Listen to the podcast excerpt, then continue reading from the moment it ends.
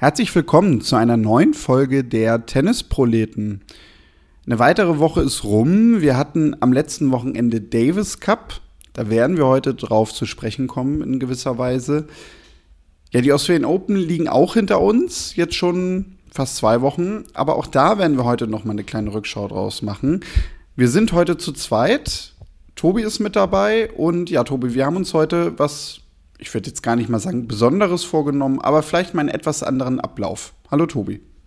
Hi Daniel, ja, Henrike lässt sich entschuldigen und ähm, ja, so ein bisschen anders. Wir beschäftigen uns ja eigentlich immer mit uns selber, oder?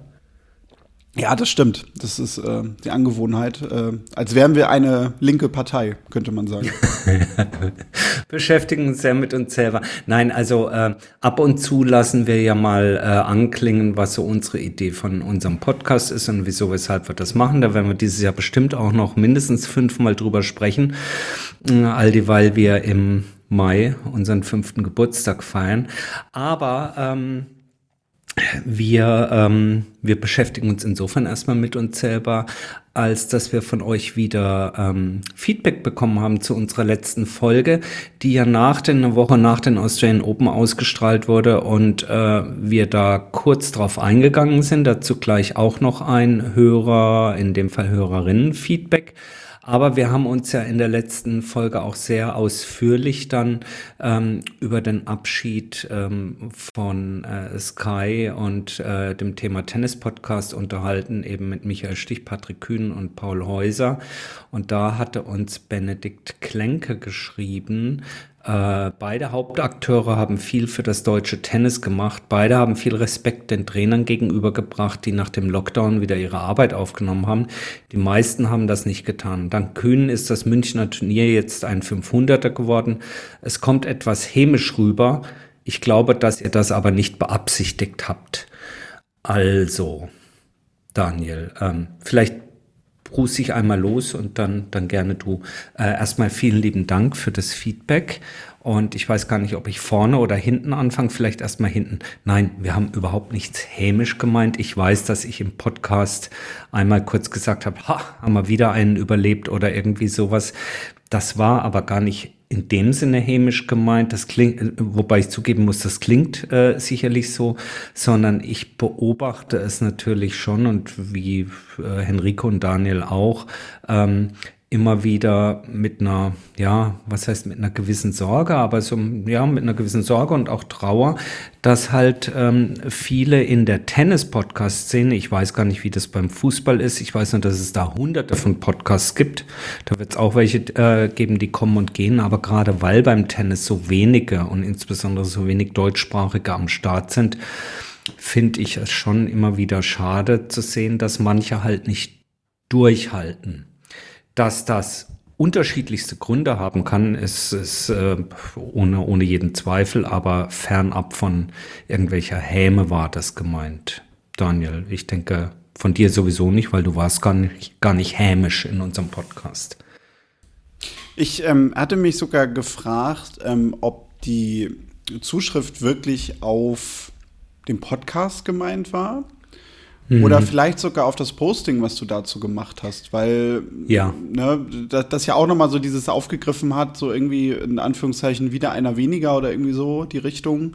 Ähm, weil, also, ich hatte noch so gedacht äh, nach der Folge, und deswegen finde ich es ja auch immer gut, wenn wir Zuschriften kriegen und man so Feedback bekommt, weil ich bin eigentlich so aus der Folge gegangen und dachte so, Ach, das haben wir doch, glaube ich, irgendwie ganz rund und ganz fair hinbekommen. Natürlich irgendwie so mit dem nötigen äh, Witz, den wir irgendwie gerne einbringen. Ähm, dass man das vielleicht manchmal auch so ein bisschen, ja, was heißt, fehlinterpretieren kann. Klar, äh, wenn, wenn man irgendwas ironisch sagt, äh, dann meint man es ja auch so und mhm. dass man da vielleicht auch mal schnell dann irgendeine Häme rauslesen kann oder äh, auch wirklich dann denkt, okay, die Person meint das jetzt total unfair. Das geht, glaube ich, uns allen irgendwie mal so, auch wenn wir irgendwie Formate hören. Ähm, trotzdem fand ich es ganz witzig, dass das so auch, glaube ich, die allererste Zuschrift kam, die so, mhm. der Podcast war noch gar nicht lange draußen und da dachte ich mir so, gut, okay, äh, vielleicht muss man daraus aber einfach dann auch ziehen, dass man das vielleicht dann doch noch mal einen Satz mehr unterstreicht in der Aufnahme. äh, wie man da wirklich zu steht und das nicht irgendwie nur in Ironie verpackt oder so.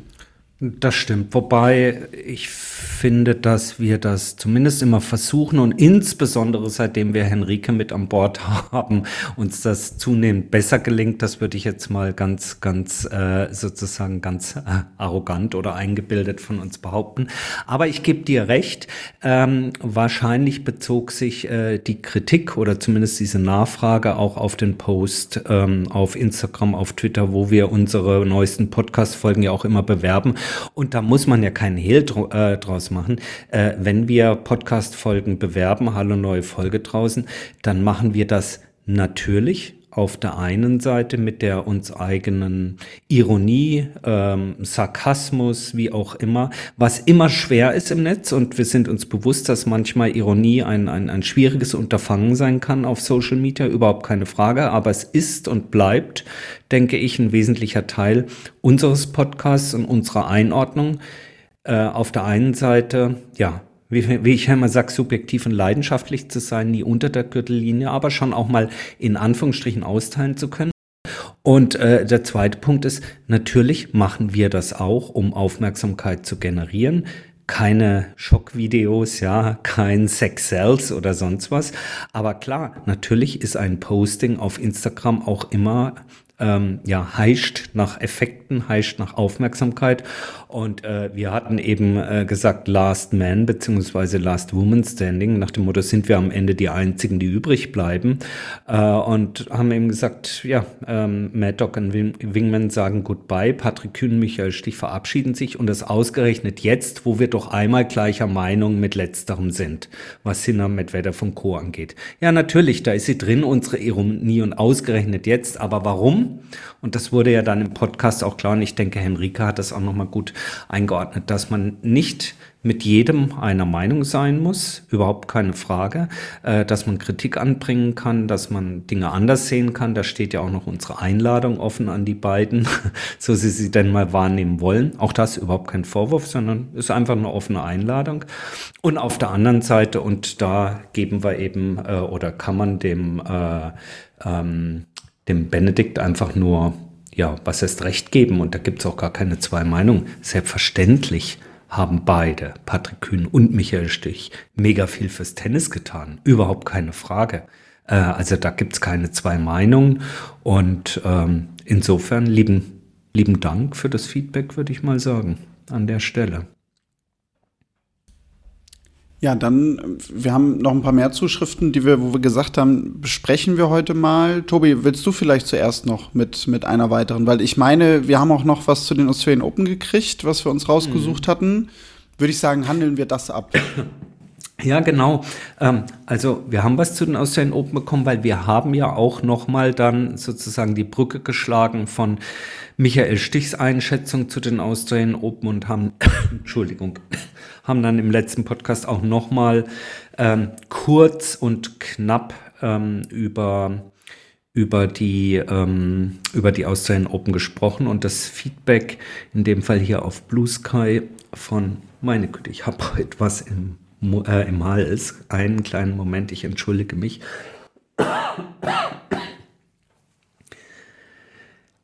das Feedback von Angry B Sky Social war, hab gerade euren AO Australian Open in Anführungsstrichen Rückblick gehört. Schade, dass ihr weder zu Janik Sinner noch zu Arina Sabalenka viel zu sagen hattet, beziehungsweise das Tennisspiel insgesamt eigentlich gar nicht stattfand. Stattdessen Michael Stich, wer braucht ihn noch? Also.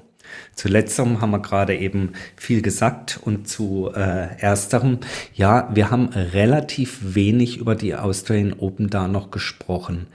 Ähm, unsere Antwort an die liebe Hörerin war, ähm, dass wir dachten, und mit wir meine ich durchaus eben wir alle drei, dass wir dachten, dass gegebenenfalls am Ende dieser Woche, also schon eine Woche praktisch nach dem Damen- und Herrenfinale, alle Tennisinteressierten wahrscheinlich schon 50 Analysen und Nachbetrachtungen gehört oder gelesen haben und daher vielleicht das Interesse entweder nicht mehr besteht oder relativ gering ist. wenn das aber, und da danken wir euch immer wieder für Feedback, wenn das aber äh, für euch doch ähm, wichtig ist und ihr sagt, hey, hallo ein Grand Slam, da kann man auch noch eine Woche später drüber reden, wir würden uns das von euch wünschen, dann äh, sind wir da sicherlich zukünftig mutiger und werden auch mit größerem zeitlichen Abstand nochmal darüber reden. Ich weiß nicht, Daniel, wir haben schon häufig darüber gesprochen, waren uns da eigentlich immer einig. Ähm, bist du da auch noch der Ansicht oder meinst du, wir sollten da was ändern? Hm, vielleicht, also ich glaube, einerseits war, also gerade in der letzten Folge ein bisschen das Problem, das haben wir ja aber häufiger mal, muss man dazu sagen, weil wir besprechen ja schon immer im Vorfeld, so wir reden über das und das Thema und lass da mal so fünf bis zehn Minuten drüber sprechen. Wir haben über den Podcast Mad Dog und Wingman dann viel, viel länger gesprochen als gedacht, weil sich das irgendwie so ergeben hat. Ähm, und ja, dann ist natürlich Australian Open auch ein bisschen mehr runtergefallen als geplant. Ich weiß aber sogar auch gar nicht, ob, ob wir so viel mehr drüber gesprochen hätten.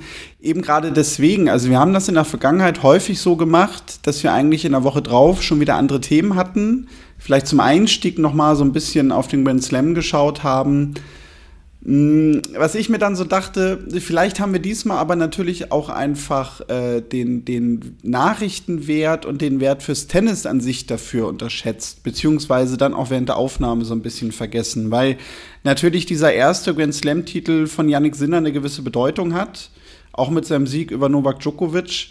Und das ist dann vielleicht auch schon mal was anderes, als wenn jetzt Djokovic das Ding zum x-ten Mal gewonnen hätte. Dann hätte man da vielleicht auch eine Woche später, ein paar Tage später nicht mehr so viel drüber sprechen würden, äh, müssen. Und dasselbe ist vielleicht sogar auch bei den Damen, weil da habe ich sogar noch gedacht, vielleicht haben wir uns da ein kleines Bein gestellt, weil wir haben über die Namen gar nicht gesprochen, mhm. sitzen ja aber selber natürlich immer mit erhobenen Zeigefinger und sagen, Leute, die Damen dürfen nicht hinten runterfallen, redet über die WTA, schaut Damentennis. Da ist gerade eine ganz, ganz spannende Zeit mit äh, ja quasi den neuen Top 3, Top 4, wie auch immer man das haben will. Und auch da hatten wir ja zum Beispiel ein Halbfinale Sabalenka Goff, was man so ein bisschen in Anführungszeichen ja auch schon als vorweggenommenes Finale äh, ja, verbucht hat und da haben wir dann zum Beispiel gar nicht drüber gesprochen. Und da habe ich mir dann so gedacht, okay, das stimmt. Gut, dass wir daran erinnert werden, weil da haben wir uns selber so ein bisschen Bein gestellt. Ja, bin ich bei dir. Das war, das war richtig schlecht. Das war richtig schlecht. Ähm, und, ähm, und auf der Herrenseite weiß ich, äh, äh, dass wir über die Frage gesprochen hatten, ist ein Sinner dann am Ende des Jahres die Nummer eins? So, und dann sind wir ein bisschen abgeschweift und sind dann doch wieder bei Djokovic und Alcaraz gelandet, so ungefähr. Äh, also da geloben wir Besserung. Ähm, nichtsdestotrotz bleibt es, aber das wird nicht sein, ja, aber wir machen trotzdem genauso weiter, aber es bleibt dennoch, sagen wir mal, bei unserem Konzept, dass wir uns äh, als Podcast verstehen, der jetzt nicht ähm, in die individuelle Spielbetrachtung reingeht und sagt beim zweiten Satz bei 4-3, da war aber dieser Ballwechsel und jenes und jenes. Ähm, dafür gibt's äh, wirklich gute andere ähm, Podcasts und, und, und Newsletter und sonst was.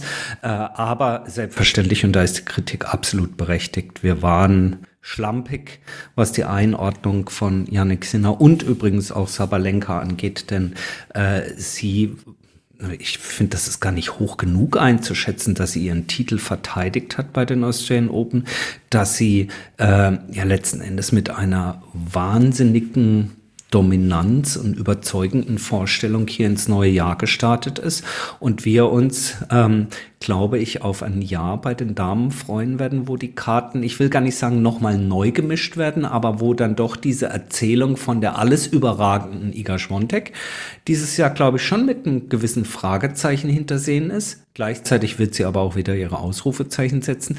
Ich finde es ein bisschen ähnlich, sagen wir mal, wie die Thematik bei den Herren, wo wir, und da hatten wir letzte Woche etwas ausführlicher drüber gesprochen, äh, wo wir diesen Effekt auch hatten, als Carlos Alcaraz dann durchgestartet ist. Also Alcaraz und Schwontek beide so, ja, die mähen jetzt alles weg und siehe da, nee, eine Sabalenka, ein Sinner, äh, ein Medvedev, ähm, äh, eine Coco Goff, also da freue ich mich drauf und wie gesagt, an der Stelle erstmal danke für euer Feedback. Ähm, das hilft uns voranzukommen und vielleicht äh, zukünftig Sendungen zu machen, die euch noch besser gefallen.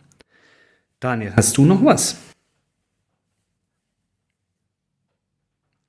Mm, ich habe noch eine Zuschrift, ich wollte aber sogar noch mal was dazu sagen. Entschuldige, ähm, ja. Nee, alles, alles gut. Das halt grade, deinen Mund. Nee, nee, nee, nee, alles gut. Das war nur gerade, deswegen war jetzt auch eine kurze Pause, weil ich, weil ich da noch so in den Gedanken vertieft war. Vielleicht ist es auch ähm, eine Sache, die wir uns angewöhnen müssen, dass wenn wir so Themen haben, wo wir sagen, ach komm, da wollen wir, das wollen wir noch mal so fünf Minuten einschieben, ja, dass wir die dann vielleicht auch einfach nach hinten stellen, äh, ja, damit dann nicht anderes halt hinten runterfällt. Vielleicht sollten wir da in Zukunft ein bisschen konsequenter sein, müssen wir uns mal überlegen. Ähm, aber das, das fiel mir gerade so ein, also weil natürlich Sabalenkas Leistung auch dahingehend honoriert werden muss, denn sie hat ihren Titel in Australien verteidigt ich glaube, sie hat mit dem Titel auch jetzt noch mal unterstrichen, dass sie ähm, neben Sviontek und Goff ja wirklich die dominierende Spielerin sein wird in den nächsten Monaten, Jahren, wie auch immer. Aber dass viele Titel über sie laufen werden oder halt dann insgesamt über die drei. Weil auch wenn Sviontek früh rausgegangen ist jetzt bei den Australian Open, können wir, glaube ich, schon davon ausgehen, dass sie äh, weiterhin um, um Grand Slam-Titel mitspielen wird und es sicherlich auch keine Überraschung sein würde, wenn sie am Ende des Jahres die Nummer 1 weiter bleibt. Mhm, aber das nochmal so, ein, so ein Einwurf halt und klar, mhm. das äh, ja, fiel halt einfach runter. Mhm. Ja. Und ja, was Janik Sinner angeht, ja, das, das habe ich jetzt auch schon wieder gedacht, ähm, nämlich als diese Zuschrift kam, das ist ja fast irgendwie schon so ein kleiner Running Gag bei uns, dass der irgendwie immer hinten runterfällt, ne? Also der, der kann ja machen, was er will, der kann gewinnen, was er will, weil wir haben ja schon öfter mal so eine Zuschrift bekommen und sagen dann immer, ja, stimmt, Sinner, müssen wir uns auch mal mehr mit beschäftigen. Machen wir dann irgendwie nicht. Und ja, wenn er dann was Großes gewinnt, dann beachten wir das auch nicht. Ja, auf der anderen Seite haben wir ihn jetzt über acht Wochen oder zehn Wochen gehypt, indem wir immer wieder unterstrichen haben, dass er zwar die ATP Finals verlieren wird, dafür aber die Australian Open gewinnen wird. Richtig, genau. Im Grunde hast du mit Henrike also, ja den Erfolg Im Grunde genommen sind wir der, der deutsche Ableger dieser Carota Boys, die da um die Welt ziehen in ihren Karottenkostümen. Wir machen es halt nur über einen Podcast, ja. Ja, dann haben wir das auch geklärt. Ähm, ja. ja. ich habe äh, mir aber auch noch eine Zuschrift rausgesucht. Da können wir nämlich noch mal über etwas Aktuelleres jetzt sprechen. Letztes Wochenende, es war nämlich Davis Cup und ja, Deutschland hat sich gegen Ungarn durchgesetzt. Ähm, viele haben sich vielleicht gefragt, wo kann man das eigentlich schauen? Und da hat Astrid uns zugeschrieben per Mail. Astrid hat geschrieben, liebe Tennisproleten, ich wollte heute den Davis Cup schauen und merke, ich kann es gar nicht, ohne zu bezahlen. Noch nicht einmal Servus TV überträgt. Auf Twitter habe ich gesehen, dass Kuhn Bergs einen Kanal genannt hat, auf dem ich dann wenigstens das niederländische Team kostenfrei sehen kann. Meine Gedanken gehen dahin. Tennis Deutschland beklagt, zu Recht, mangelnde Leistung, zu wenige Spieler, die Erfolg haben, zu wenige Trainer etc. Aber wie kann man Nachwuchs animieren, diesen Sport auszuüben, wenn er dafür erst bezahlen muss? Also der Sport doch wieder hinter der Exklusivitätsschranke verschwindet. Exklusiv meint ausschließend. Ich finde das sehr schade und schade ist, dass ich den Davis Cup nicht sehen kann. Wäre das ein Thema für den Podcast? Liebe Grüße, Astrid. Ist es damit jetzt, Tobi? Ähm, ja, ist ein Thema, über das wir ja immer wieder sprechen. Markenrechte, TV-Übertragungsrechte im Tennis. Man muss für alles zahlen, wir müssen immer mehr zahlen. Ähm, da hat, ich weiß gar nicht, früher, als ich Kind war, kann ich mich dran erinnern, sogar auch wirklich der Davis Cup noch, aus meiner, aus meiner Erinnerung zumindest länger noch äh, so, so einen Sonderstatus gehabt, äh, weil der lief dann zumindest am Ende bei so Sendern wie Seins Gold oder sowas, weiß ich noch. Äh, Wäre das aus deiner Sicht ein Modell, wo du sagen würdest, äh, ja, das würde dem Davis Cup helfen? Oder meine Frage dazu, ähm, um äh, so ein bisschen an Astrid anzuschließen, ähm, müsste man nicht, aber wenn man Astrids Forderung umsetzt, ähm, dass das äh, im Free TV läuft, dann aber auch wirklich einen TV-Partner finden, der eine gewisse Präsenz und Anerkennung hat?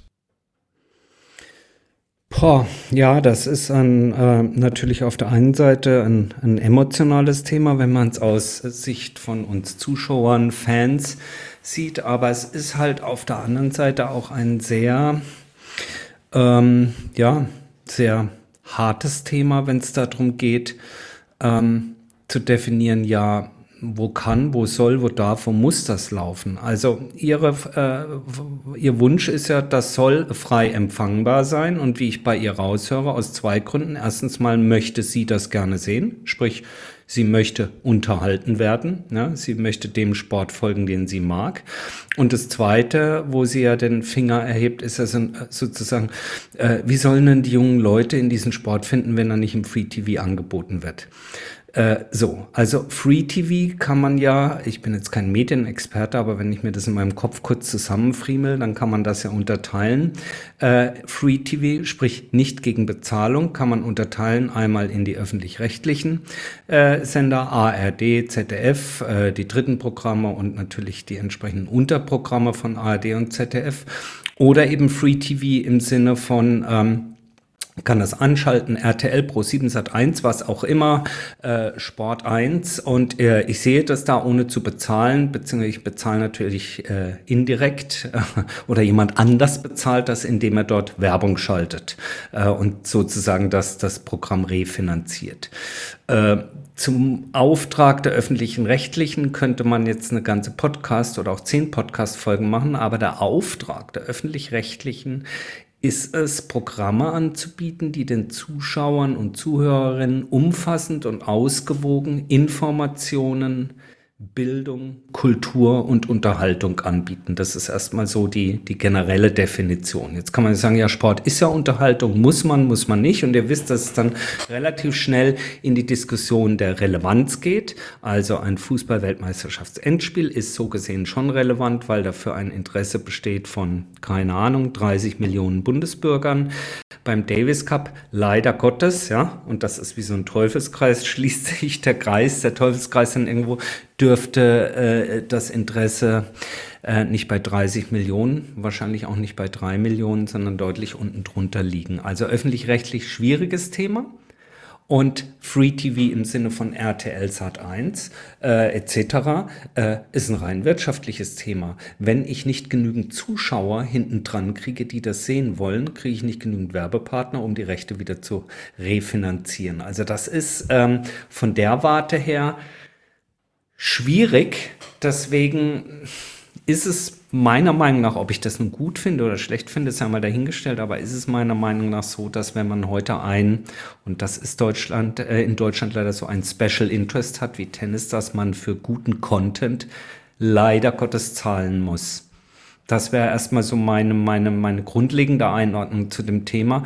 Dazu muss man noch ergänzen, es gibt eben ähm, der zweite Punkt, den sie macht, wie sollen denn die jungen Leute zum Tennis finden, wenn sie es nicht sehen können? Das stimmt schon, ja. Aber es gibt natürlich keinen Auftrag für die in erster Linie öffentlich-rechtlichen Sender, ähm, junge Menschen in die Sportvereine zu bringen. Das ist nicht der Auftrag der öffentlich-rechtlichen Sender. Also ich will das gar nicht gutheißen, dass es so ist, wie es ist, aber das wäre erstmal so eine kleine medientheoretische Einordnung von mir. Ja, aber ich glaube, da liegst du sehr richtig. Also es gibt ja auch immer umgekehrt so ein bisschen den Vorwurf, ähm, naja, dann, dann müssen die, die, die Verbände sich da irgendwie mehr reinknien, dass das umgesetzt wird. Also ich glaube, da kann man nicht nur für den Deutschen Tennisbund sprechen, sondern wahrscheinlich auch für viele andere Sportverbände in Deutschland. Ja. Die werden sicherlich äh, versuchen, gewisse Produkte, die sie auch selbst mitvermarkten können, äh, öffentlich-rechtlichen Sendern, größeren äh, TV-Sendern in Deutschland anzubieten. Weil ich habe auch mal gelesen, äh, so ein bisschen, ähm, ja, quasi der, der Vorwurf, der da kam, naja, warum äh, macht der Deutsche Tennisbund äh, denn so ein Riesending da draus, dass gewisse Turniere bei Servus TV laufen, beziehungsweise man muss ja jetzt sagen liefen, weil Servus TV in Deutschland zumindest den Sendebetrieb eingestellt hat. Naja, aber das war wahrscheinlich das Maximum in Anführungszeichen, was man rausholen konnte. Und ähm, das ist es gerade, was du sagst. Da, natürlich steckt da letztendlich ein Geschäft hinter. Und machen wir uns da nichts vor, das ist bei ARD und, und ZDF ja auch nicht anders. Also die, die schmeißen ja auch nicht nur mit Geld um sich, äh, um dann alles einzukaufen und zeigen zu können. Und nur beim Tennis sagen sie dann irgendwie so, nee, machen wir nicht, weil ein Intendant, Intendant sagt, äh, ja, nee, Tennis mag ich nicht. Also so funktioniert's ja. ja nicht. Da, da hast du schon ja. recht. Ähm, natürlich kann man dann auch umgekehrt fragen, ähm, weil ich lese das auch immer gerne dann jede Woche als das jetzt noch bei, bei Servus TV lief, so irgendwas deutsche Eishockey-Liga, wo es dann irgendwie so Sublizenzierung gibt. Und ähm, dann liest man da irgendwie, ja, haben irgendwie nur 50.000 Leute eingeschaltet, wo ich mir dann auch manchmal die Frage stelle, naja, aber lese ich das zum Beispiel, denn wenn wir jetzt mal dieses Beispiel Deutsche Eishockey-Liga nehmen, so gerne, weil das kriegen dann vielleicht Leute mit und die denken daraus dann so, ach, muss ich ja gar nicht einschalten, äh, weil interessiert sich ja keiner für, so. Ähm, steckt natürlich auch wieder mehr ein Geschäft hinter, weil dann ein gewisser Sender, das, der das exklusiv erstmal einkauft, irgendwie eine Sublizenzierung weiterkaufen kann. Will ich jetzt gar nicht drauf eingehen, aber ich glaube, das ganze Thema ist einfach, was ich damit sagen will, viel, viel komplexer, als man denkt. Und natürlich, ich, ich schäme mich fast dafür, es selber zu sagen, weil man ja immer so vehement dagegen ist, aber natürlich spricht auch bei so einem Davis Cup noch dazu, dass du natürlich einfach eine sehr, sehr lange Sendestrecke dann hast, die du füllen musst. Und da auch gewisse Sender dann vielleicht sagen, hm, also ob ich jetzt irgendwie dann von am Freitagnachmittag von 13 bis 19 Uhr äh, da Tennis äh, zeigen will, Davis Cup, äh, und ich muss da auch Leute hinschicken, weil dann auch die Erwartung ist, dass das irgendwie adäquat aufbereitet wird. So, die hätten jetzt zum Beispiel nach Ungarn fahren müssen. Und ähm, ja, dafür, dass denn da nachher, weiß ich nicht, vielleicht 100.000 Leute einschalten. Dabei könnte ich aber etwas übertragen, wo ich eine etwas bessere Quote habe, wo ich dann vielleicht auch die Werbung äh, sicherer verkauft kriege. Ja, das ist dann leider das, was die Abwägungssache ist. Und da können wir auch, glaube ich, sogar in dem Fall mal, ohne jetzt irgendjemanden Vorwurf machen zu müssen, im Sinne von die Diskussion, die wir auch mit Alexander Waske oder so hier hatten, mit Deutscher Tennisbund und Nachwuchs und so weiter ich glaube, unabhängig davon äh, hat Tennis einfach gerade nicht diesen Stellenwert. Und ja, und wir, und wir dürfen nicht vergessen, dass es am Ende ist es ein, ein Geschäft, ja, wo viele eben, genau. Millionen äh, verdient werden und damit die verdient werden, müssen sie woanders in diesen Kreislauf reingespielt werden und das kommt in erster Linie, in erster Linie durch den Verkauf eben von, äh, von Sendelizenzen, äh, durch den Verkauf von denjenigen, die die Sendelizenzen halten und das Ganze dann broadcasten, senden, äh, durch den Verkauf von, von, von Werbeplätzen. Und ja gut, letzten Endes müsst ihr euch das so vorstellen, das ist halt wie wenn ihr der, keine Ahnung, der allergrößte, keine Ahnung, äh, Porridge oder Müsli-Fan überhaupt seid und ihr geht in den Supermarkt eures Vertrauens und sagt, also ich kann gar nicht verstehen, dass die hier nicht noch viel mehr Porridge-Sorten anbieten. Ja, da seid ihr aber halt in, in einer Nische und der Händler wird auch nicht sagen, ja, nur weil du jetzt hier Porridge möchtest, werde ich nicht all meine Regale mit Porridge füllen, sondern es gibt halt eben auch noch andere, die suchen Cornflakes und die meisten wollen sowieso keine Cerealien zum Frühstück, sondern die wollen halt Marmelade und da hast du nicht gesehen. Und genau so macht das eben der Fernsehsender, Daniel, so wie du es gerade eben gesagt hast, der überlegt sich gut, was er, mit was er sein Regal füllt am Freitag, am Samstag, am Sonntag über fünf Stunden, um dann am Sonntag festzustellen, oh, der Porridge ist ja gar nicht abverkauft worden, da hätte ich mal besser was anderes ins Regal gestellt. Sprich, andere Werbung, andere Plattformen gebietet, wo mir mehr Firmen drauf springen, die dann dort ihre Werbung schalten. Da müssen wir uns gar nichts vormachen an der Stelle. Aber Daniel, wen das mehr interessiert und auch noch etwas breiter gefächert, weil auch das Thema Kommunikation und was bekomme ich denn dafür, wenn ich bezahle? Äh, und wo kann ich das alles sehen? Wen das interessiert, wir können euch jetzt schon verraten, dass wir kommende Woche äh, den lieben Marcel Meinert zu Gast haben von Sky, den wir extra aufgrund der Diskussion rund um, was wird denn im Fernsehen übertragen, wann kann ich das wo sehen, wieso kann ich dieses und jenes Match nicht bei Sky sehen, obwohl ich doch dafür bezahlt habe. Am Beispiel von Sky werden wir das mit ihm diskutieren. Äh, das wird kein Sky-Bashing, ja, sondern er steht uns da einfach zur Verfügung. Da freuen wir uns schon sehr drauf. Und äh, dann können wir vielleicht da auch an der einen oder anderen Seite auch nochmal Licht ins Dunkel bringen, warum bei manchen alles im Stream läuft, bei manchen wieder nur eben jenes äh, Turnier und das andere Match eben nicht. Ja, wobei, da gab es diese Woche ja sogar schon Ankündigungen, die ich sehr gut fand, aber mhm. genau, da dann nächste Woche mehr zu. Mhm. Ähm, Es ist und bleibt alles ein großes Geschäft. Ihr nehmt heute mehr ähm, teil an so einer Art Redaktionssitzung von uns. Ähm, deswegen auf die Gefahr hin, dass es euch zu langweilig wird. Also wenn ihr noch nicht abgeschaltet habt, jetzt sprechen wir aber noch über ein oder zwei News die Woche. Ich habe noch ein dickes Thema und du vielleicht auch, Daniel. Wahrscheinlich sogar dasselbe. Müssen wir noch mal ein Wort zu Holger Rune verlieren und Boris ich wollte Becker? über Boris Becker sprechen, Okay, aber nee, das dann- ist am Ende das gleiche Ja, ja genau, wollte ich gerade sagen. Dann, dann spreche ich lieber über Holger Rune. Aber ja, genau. Also Ja, was ist denn passiert? Ja, Rune Becker, schon wieder getrennte Wege. Ähm, Boris Becker hat äh, selbst verkündet, dass er die Zusammenarbeit beendet, ja, weil er ähm, Holger Rune nicht in der Art und Weise betreuen kann und ihn begleiten kann, wie er sich das vorgestellt hat. Aufgrund von anderen Verpflichtungen, die er noch hat, glaube ich, irgendwie so hat er das formuliert. Vielleicht da gleich noch mal mehr zu, weil genau, ich glaube, man muss das wirklich sogar trennen. Also man kann jetzt einmal über Holger Rune sprechen und man kann einmal über Boris Becker sprechen. Vielleicht zuerst Boris Becker, weil ich glaube, das geht schneller. Ähm, ja, kann sogar sein, dass er das selber unterschätzt hat. Wobei aus meiner Sicht, was mich schon gewundert hat, ähm, er doch eigentlich hätte wissen müssen, dass er höchstwahrscheinlich in vielen Ländern nicht einreisen darf. Weil ich kann mir halt vorstellen, dass das ein sehr triftiger Grund ist. Ja, ähm, also dieses Statement, er kann ihm nicht äh, in der Art und Weise und in der Intensität zur Verfügung stehen, wie er das möchte.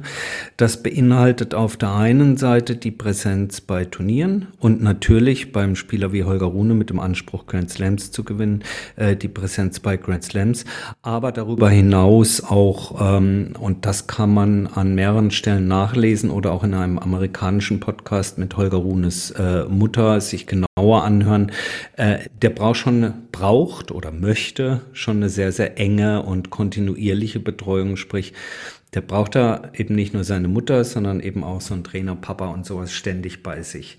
Aber bevor wir zu Rune kommen, zurück zu deinem Punkt mit, mit Boris Becker. Ich finde beide, Rune, Runes Management und äh, Boris Becker, äh, in Klammern auf, Severin Lüthi, Klammer zu, denn auch von dem hat er sich ja getrennt. Er hat ja beide angeheuert. Ich meine, was ein Dreamteam. Alle haben ja geschrien, hurra, ja, also der langjährige Trainer von Roger Federer plus den, man nennt das ja Supercoach Becker oben drüber, grandios. Ich muss erstmal sagen, das generelle Urteil über alle alle beteiligten Parteien, muss ich sagen, ich finde das in der Außenwirkung ziemlich unprofessionell. Und jetzt zu deiner Frage mit Boris Becker. Ähm, man könnte auf der einen Seite sagen, hätte er das nicht wissen müssen. Ähm, eigentlich ja. Also er weiß, dass er nicht nach England, sprich nach Wimbledon reisen darf, zumindest mal bis seine Haftstrafe, äh, so wie sie ursprünglich aus, ausgesprochen wurde, äh, komplett ähm, abgesessen ist, beziehungsweise eben dann auch verstrichen ist. Er ist ja vorzeitig entlassen worden. Nichtsdestotrotz wäre er jetzt noch in, in Großbritannien im Gefängnis und er ist ja zu zweieinhalb Jahren Haft äh, verurteilt worden. Das heißt, äh, mindestens mal bis Ende nächsten Jahres, bis Ende diesen Jahres wird er da nicht einreisen können. Das weiß er. Aber Becker ist und bleibt auch auf eine gewisse Art und Weise blauäugig. Das ähm, ist zumindest meine Meinung, ähm, äh, wenn man das eben nicht nur jetzt in diesem Fall, sondern wirklich über die Jahre, um nicht zu sagen Jahrzehnte hinweg äh, sich anschaut, dann darf man nicht vergessen, und man kann das in den Biografien nachlesen, in den wirklich teilweise sehr, sehr guten, was heißt Verfilmungen seiner Karriere, in den, in den Biografien im Fernsehen nachlesen. Es gab auch mal einen Podcast, da wurde das auch sehr eindeutig, äh, deutlich nochmal geschildert, dass für Becker in seinem Leben sehr, sehr viel von anderen beiseite geräumt wurde, äh, dass ihm viele Dinge ganz natürlich erschienen, die äh, unser eins überhaupt nicht natürlich erscheinen. Also ein ganz simples Beispiel kann ich mir erinnern. Es gab mal ein, ein, ein, ein Abendessen mit ihm und Medienleuten. Ich meine, es war in Athen in einem sehr angesagten Restaurant. Und dieses äh, Restaurant war bis auf den letzten Platz gefüllt. Äh, und man kommt da hoch, im, im Fahrstuhl hochgefahren, hier so High-End mit großem Ausblick. Und ähm, ich weiß gar nicht mehr, wer es war aus der Medienbranche. Ich meine, war es Markus Lanz oder jemand anders hat das mal geschildert. Und wie also äh, sozusagen hier äh, das, das Meer sich spaltet und äh, Moses den Weg frei macht, um da durchzuschreiten, so wurde in diesem Restaurant für Bäcker einfach Platz geschaffen um an einem Tisch Platz zu nehmen, obwohl nichts reserviert war und gar nichts und andere Gäste einfach beiseite geschoben. So, und wenn man dieses Beispiel mal nimmt, genau so glaube ich, beurteilt Becker manchmal seine eigene Situation auch. Und ich weiß das, weil ich äh, von jemand anders das auch äh, erzählt bekommen habe, also glaubwürdig erzählt bekommen habe, Quellenschutz hier an dieser Stelle, dass beispielsweise mit den US Open letztes Jahr genau das Gleiche stattgefunden ha hat. Becker war der festen Überzeugung, dass er selbstverständlich zu den US Open reist und dort für Sport Deutschland TV äh, kommentieren wird. Und zwar, selbst als das Turnier schon startete, war er immer noch der festen Überzeugung, ja, in zwei, drei Tagen bin ich da und kommentiere dann von New York. Ähm, erzähl das mal dem, dem Officer, äh, der, der, der, äh, weiß gar nicht, wie die, äh, die Authority da, die Behörde heißt, äh, die sagen, nee, es ist mir egal, ob da der Papst oder Boris Becker oder Karl-Heinz Müller aus Deutschland steht, du kommst hier nicht rein du bist vorbestraft und in deinem Einreiseformular ist da ein Kreuzchen, deswegen kommst du nicht rein. Aber er selber war fest davon ausgegangen, dass er innerhalb von 48 Stunden noch nachfliegt nach New York. Und nur so kann ich mir das erklären, dass man in so ein Abenteuer reinrennt mit dieser Blauäugigkeit, um dann festzustellen, oh, ich kann ja bei drei von vier Grand Slams gar nicht anwesend sein. Ja, ich glaube, da ist alles so gesagt. Also, Jetzt habe ich dich voll zugetextet, aber nee, nee, nee, ist so also, viel durch den, durch den Kopf gegangen. Nein, aber du hast es ja relativ klar auf den Punkt gebracht. Also was wirklich das Problem bei Boris Becker zu sein scheint, wo man dachte oder wo wir ihm vielleicht auch alle eine Chance geben wollten, dass er genau da schlauer geworden ist. Und da wirkt es jetzt so mit allem, was man hört, dass dieser Effekt aber so überhaupt nicht eingesetzt hat, ja. Und, und ähm, ich sage ja häufig an der Stelle, dass wir keine Journalisten sind, sondern Stammtischproleten. Ja? Aber an der Stelle ist es wirklich so, wir könnten jetzt wunderbar drüber fabulieren, ohne recherchiert äh, äh, zu haben, ob er bei Eurosport einfach oder nicht einfach aus seinem Kommentatorenauftrag rauskommt und sagt, ich muss jetzt aber hier den Holger trainieren. Äh, das wissen wir nicht, da könnten wir die Leute anrufen und fragen und recherchieren. Ist nicht eigentlich unsere Aufgabe hier in dem Podcast. Aber die Beispiele, die ich jetzt angeführt habe, da war ich sozusagen schon in dem Sinne recherchierend unterwegs und äh, habe mir meine eigene Meinung dazu gebildet und, und äh, kann auch sagen, das ist schon ein Muster, war, wo ich mir sicher bin, wo sich viele, die sich mit der Person Boris Becker über die Jahrzehnte beschäftigt haben, mir da recht geben würden. Und äh, es ist schlichtweg blauäugig.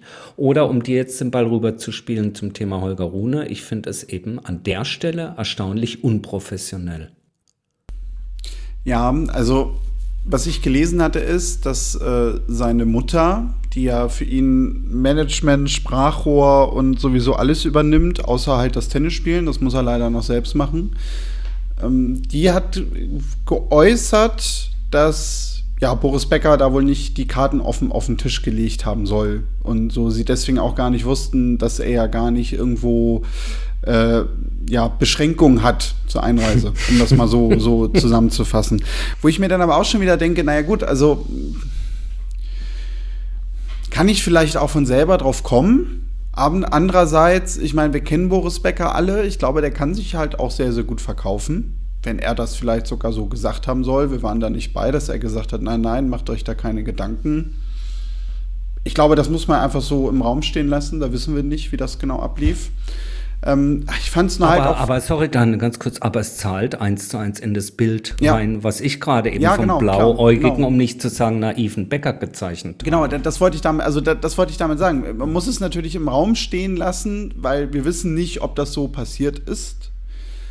Aber es würde natürlich deine These noch mal sehr runder machen, als sie ohnehin schon ist. Das ist richtig. Ähm, ja, und dann zu Holger Rune. Also er galt ja für viele so ein bisschen als das Problemkind der Top Ten. Und wir hatten auch letztes Jahr im Herbst, als diese Trennung mit Moratoglu kam, doch noch gesagt, ach Mensch, und äh, die Mutter und die mischt da ja irgendwie schon sehr viel mit. Und Jetzt gibt man Muratoglu irgendwie so gefühlt für alles die Schuld, weil der da irgendwie was im Aufschlag umstellen wollte und der arme Holger, der wollte das doch gar nicht und ähm, deswegen war Holgerlein jetzt nicht so erfolgreich. Dann hat mir ja gedacht, Mensch, also was ist das denn aber jetzt daraus für ein kluger Schachzug, ähm, sich nicht nur so zu verändern, sondern dann auch noch jemanden wie Severin Lüthi, der sich, wie wir ja wissen, jeden einzelnen Job aussuchen dürfte im Tennis. Also der könnte, glaube ich, einfach zu Spielern gehen und sagen, ich will dich trainieren. Die meisten Spieler würden wahrscheinlich sofort sagen, okay, kein Problem. Coach, geh du nach Hause, Severin trainiert mich jetzt. Ich, also ja, natürlich ja, ein bisschen ja. überspitzt, aber mit seiner Vergangenheit durch Roger Federer, glaube ich, geht das bei dem genauso in die Richtung. Und sich den dann zu nehmen, den davon zu überzeugen, zu sagen, hier, ich als Person habe Interesse an dir, äh, hast du nicht Lust, mir dabei zu helfen, es, ich glaube, darum geht es letztendlich, Volker Rune, Weltranglisten Platz 1, Grand Slams gewinnen. Dann kommt noch ein Boris Becker dazu, wo wir auch noch gesagt haben, du hast es gerade so gesagt, ne? Severin Lüthi als äh, der Coach und Boris Becker so ein bisschen, ja, so, so übergeordnet, so Supercoach-Status, irgendwie so ein bisschen auch Beratertätigkeit, ähm, der vielleicht in gewissen Situationen hier und da auch noch mal so, so einen Tipp geben kann. Haben alle gesagt, was für eine super Entwicklung. Was haben die, und da wird die Mutter ja auch involviert gewesen sein, in den letzten Wochen äh, plötzlich alles dazugelernt? Die müssen das ja richtig gut reflektiert haben. Ja, dann hält das Ganze irgendwie so knapp zwei Monate und, und die Saison ist nicht mal einen Monat alt, ja, so richtig. Und äh, alles ist schon wieder vorbei. Und da muss man sich natürlich auch fragen, klar, also Boris Becker, haben wir gerade gesagt, spezieller Fall für sich. Aber eine Familie Rune kann sich da jetzt ja nicht hinstellen und sagen, naja, das ist jetzt dumm gelaufen mit den beiden, aber ähm, da sind wir so komplett schuldlos dran. Also weil natürlich gerade mit der Vergangenheit äh, und dieser Moratoglu-Geschichte, die es da gab, ähm, ja, wird es ja auch zum Beispiel Gründe gegeben haben, warum das mit Severin Lüthi nicht geklappt hat. Und das ist ja zum Beispiel eine Sache, das ist jetzt durch diese Bäcker-Ansage, fand ich, komplett hinten runtergefallen. Ja, ja, also wer sich das geben möchte, ich finde es relativ anstrengend zum Zuhören, ist der äh, amerikanische Podcast von Craig Shapiro ähm, S-H-A-P-I-R-O, Craig. Greg Shapiro. In der neuesten Episode unterhält er sich eben sehr, sehr ausführlich mit äh, Anneke Rune ähm, über diese gesamte Thematik. Da kriegt man doch einen ganz, ganz guten Einblick nochmal darüber in diese Einordnung. Und man kann schon sagen, dass auch zwischen den Zeilen die gute Anneke Rune da durchaus auch austeilt, so nach dem Motto, ähm, naja, wir haben uns da vielleicht, wir waren, sie sagt wortwörtlich, wir waren vielleicht auch so ein bisschen starstruck, dass da jetzt also äh, geblendet sozusagen von Severin Lüthi, dass da jetzt der Trainer äh, des 20-fachen Grand Slam-Siegers äh, Roger Federer kommt. Aber dann haben wir festgestellt, der Holger, der braucht was ganz anderes. Also das fand ich äh, ich möchte nicht zu viel rein interpretieren, aber das fand ich schon so ein bisschen zwischen den Zeilen getreten. Das hat sie gar nicht nötig. Aber ähm, sie redet auch ähm, sehr ausführlich über, über Muratoglu's Rolle und auch da wird wieder deutlich, ähm, dass auf der einen Seite braucht sie oder braucht ihr Sohn also jemanden, der ihn äh, tennistechnisch weiterbringt und das hat Muratoglu zweifelsohne getan. Ähm, aber sie sucht so einen äh, Kümmerer sozusagen, einen Kümmerer, weil sie ja im Grunde genommen nicht nur in der Wahrnehmung, sondern de facto bisher die Kümmererin für alles ähm, war. Und sie sucht jemanden, der sich um, äh, ich nenne es jetzt mal um den Tennis-IQ, um alles, was drumherum äh, im Kopf eines Tennisspielers rund um ein Match, rund ums Training, rund um die Karriere vorgeht, äh, sich da kümmern kann. Und deswegen bleibe ich dabei oder kommt zurück und sagt, rein funktional gesehen war die Kombination Becker-Rune äh, fast ein Perfect Match ja, aber von beiden Parteien einfach unglaublich unprofessionell äh, gemanagt. Denn scheinbar konnte das Muratoglu wiederum nicht. Also er konnte ihm nicht dieser Daddy an der Seite sein. Ähm, und um das jetzt irgendwie aufzudröseln, sind sie also hingegangen und haben jetzt also Rune ähm, mit dem Wechsel des Jahres in die Hände von IMG, das ist die ja, weltgrößte Spieler, Beratungs-, Betreuungsagentur gegeben. Das heißt, er wird an der Stelle jetzt von IMG ähm, äh, betreut. Da lässt also jetzt Anneke Rune los. Äh, sie wird trotzdem die Tennismom, die Travelende mit ihm sein und sich um alles rund um ihn kümmern. Sie will aber wohl auch äh, diese Funktion der PR-Managerin für ihn abgeben. Also sie will sich da schon ein Stück zurücknehmen. Ähm, man kann es ihm nur wünschen, dass ihm diese Veränderungen dann doch gut tun, tennistechnisch gesehen in seiner Entwicklung. Aber interessant ist schon auch nochmal äh, zu hören, sie, sie lässt dann noch die Bemerkung fallen, naja, sie würde ja nur, vielleicht würde sie ja auch nur so kritisch gesehen werden, weil sie eben eine Frau ist. Ähm, also wer uns lange hört, weiß, dass wir ähm, hier sehr, sehr ausgewogen und, und sehr, sehr, äh, sage ich mal, ähm, sehr open-minded über alles sprechen, aber den Punkt kaufe ich an der Stelle nicht, denn wer sich ein bisschen im Tennis auskennt und genauso viel labert wie wir, weiß, dass wir und alle anderen sich genauso auch an ähm, Tsitsipas Vater abarbeiten, ja, äh, und ihm die gleichen sollen wir jetzt sagen Fehler, aber die gleiche Nähe, manchmal überbordende Nähe, manchmal das nicht loslassen können, vorwerfen, wie wir es, äh, und jetzt mit wir meine ich die Tennis-Community auf Social Media oder sowas, äh, wie sie es vielleicht sogar fast allen Tenniseltern gegenüber tun. Ich glaube, dass das ein schwieriges Feld ist, dass das aber nicht zwangsläufig Mann, Frau dominiert ist im Sinne von, da kriegt jetzt eine Frau ab, sondern dass das in der Natur des Tennissports und des Profizirkus liegt, dass man da häufig ähm, doch sehr, sehr enge familiäre Bindungen hat, die man beobachten kann, die man eben entsprechend einordnen kann, ob positiv oder negativ. Ich fand, das ist fast ein schönes Schlusswort. Jetzt haben wir doch noch ein bisschen über, zwar kein einziges Mal über eine Vorhand oder einen Slice gesprochen, aber. Das machen wir eh nie. Das haben wir eh noch nie getan. Viel Soße drumherum. Äh, wir hoffen aber trotzdem, dass es euch vielleicht ein paar Hintergründe gegeben hat. Einmal in die Redaktionsarbeit der Tennisproleten, äh, aber vielleicht auch in dieses Thema. Wie gesagt, äh, das, was ihr lesen könnt im Netz, ist immer wieder das Gleiche, geht alles auf die gleichen Quellen zurück. Wenn ihr einmal das gesamte Paket hören wollt, dann zieht euch diese 45 Minuten Craig Shapiro mit Anneke Rune rein. Ich persönlich finde ihn etwas anstrengend zum Zuhören. Äh, aber äh, nichtsdestotrotz, es ist, es ist interessant. Also es wäre eine kleine Hörempfehlung fürs Wochenende. Ja, und wenn ihr euch dazu äußern wollt oder vielleicht auch zu anderen Themen, Meldet euch gerne über die sozialen Netzwerke. Ihr findet die Tennisproleten bei Facebook, Instagram, X, Schrägstrich, Twitter, Blue Sky, Threads, wenn es das überhaupt alles irgendwie noch gibt, weiß ich gar nicht. Ähm, also man kann, glaube ich, sagen, wir sind überall, nur nicht bei TikTok und bei äh, es gab noch irgendwas letztens, was mir einfiel, das habe ich auch schon wieder vergessen. Facebook? Ähm, nee. Facebook sind wir? Nee. Second World und Meta und sowas sind wir noch nicht. Ja, genau, so diese Sachen. Ja, ja, ja, richtig, richtig. Und mit ja. der Apple Vision Pro ja, und bei MeinVZ. Bei MeinVZ ja. sind wir auch nicht. StudiVZ, ähm, genau. Genau, ja. Ähm, genau, aber schreibt uns da gerne, ähm, folgt uns, empfiehlt uns weiter oder mhm. natürlich auch gerne per Mail kontakt.tennisproleten.de, so wie Astrid und viele andere es gemacht haben. Ja, und jetzt hören wir uns in der nächsten Woche wieder. Bis dann, macht's gut und tschüss.